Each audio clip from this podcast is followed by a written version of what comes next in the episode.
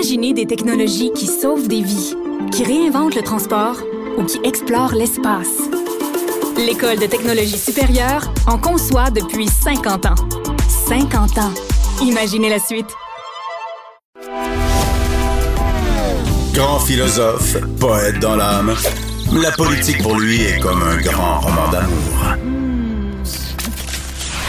Vous écoutez Antoine Robitaille, là-haut sur la colline. L'analyste et chroniqueuse Karine Gagnon. Bonjour, chronique. euh, bonjour, Karine.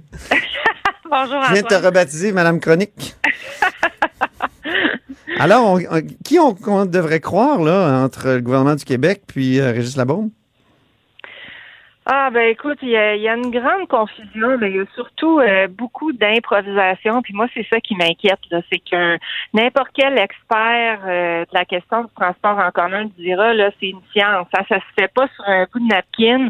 Et puis alors qu'on a beaucoup reproché au maire d'avoir supposément fait ça, euh, alors que c'est pas le maire là, qui fait le tracé, je regrette, là, mais c'est une centaine d'experts, dont euh, sous-ministre du bureau de, de, de- du ministre des Transports là, qui siège Ben sur oui. le bureau de projet. Et puis là, ben euh, ce qu'on voit, c'est que ça change aux deux, trois semaines euh, pour essayer de, de répondre à des gens qui, qui finalement ont voté pour des élus de la CAC. Là, on se le cachera pas. Alors moi, ça m'inquiète beaucoup tout ça.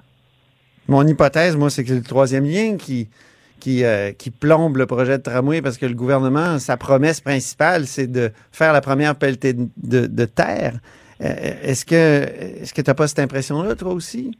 Oui, moi je suis d'accord. Je l'ai euh, souvent écrit d'ailleurs que là le, gouvernement est mal pris avec ça, son projet de troisième lien. C'est pas pour rien qu'on sait rien, qu'on sait pas encore les coûts, qu'on sait pas encore le tracé. Ils sont mal pris.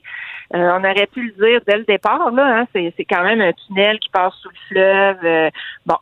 Et là, ben, il se dit, est-ce que je vais euh, me permettre d'arriver aux prochaines élections puis de dire, ben, regardez, on a réalisé un beau tramway, mais on n'est pas capable de réaliser notre troisième lien, qui est leur promesse phare dans la région, même si elle n'a pas beaucoup de sens.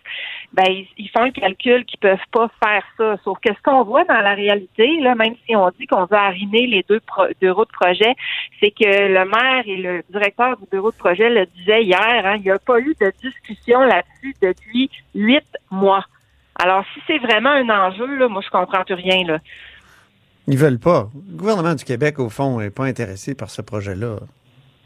Ben, c'est, oui, puis c'est quand même spécial parce que ils ont supposément donné leur appui hein, avant les élections de 2018, mais dans les faits, euh, ça traduit pas cet appui-là. On dirait qu'on tourne en rond. Puis là, ben, à un moment donné, là, de parler du tracé la bombe, puis du projet du maire, puis je pense qu'on devrait être au-dessus de ça, qu'on devrait tout être là-dedans. Après autant d'années de discussions et de Oui, travaux réalisés par des experts, là, là, on devrait être dans l'intérêt commun, dans un projet qui est non pas pour des individus, mais pour une société, pour le développement d'une région. Puis ça, malheureusement, là, je trouve qu'on l'a énormément perdu de vue au niveau du gouvernement. Est-ce que c'est pas la faute aussi à Régis Labaume, mais est-ce que hier, est-ce qu'il a bien fait de finalement jouer son va-tout puis euh, tout dévoiler? Bon, c'est sûr que le maire, il a son caractère, on le sait, pas facile dans la négociation, certainement pas. Euh, est-ce que c'était l'idéal de dévoiler l'objet des discussions? Euh, je crois pas non plus, sauf que est-ce qu'il avait le choix dans la mesure où là, le gouvernement laissait entendre la semaine dernière qu'il était pas ouvert à la négociation, que la ville voulait aucun changement? Ben là, je pense que dans la mesure où on a appris hier qu'il y avait en fait une entente de principe qui était intervenue avant les fêtes entre la ville et le gouvernement, donc la ville avait bougé, avait accepté des modifications, le gouvernement était d'accord. Et puis là, subitement, c'est tombé parce que ça faisait pas l'affaire des élus de la région de Québec. Ah oui. Euh, là, euh, là-dessus, moi, j'ai un gros problème. Et puis, je peux comprendre qu'il y avait besoin de rétablir les faits parce que là, il se racontait vraiment beaucoup de, de mensonges là, dans le dossier. Puis, puis finalement, ça se fait sur le dos du projet. Puis c'est ça qui est dommage. Puis je reviens tout le temps là-dessus. Mais c'est ça qu'on a perdu de vue, hein, le, le, le bien fondé de ce projet-là. Pourquoi on le fait? Et puis oui. euh, ça devrait pas être pour euh, les intérêts soit du maire ou des, des élus un tel. Là, c'est, c'est pour la population.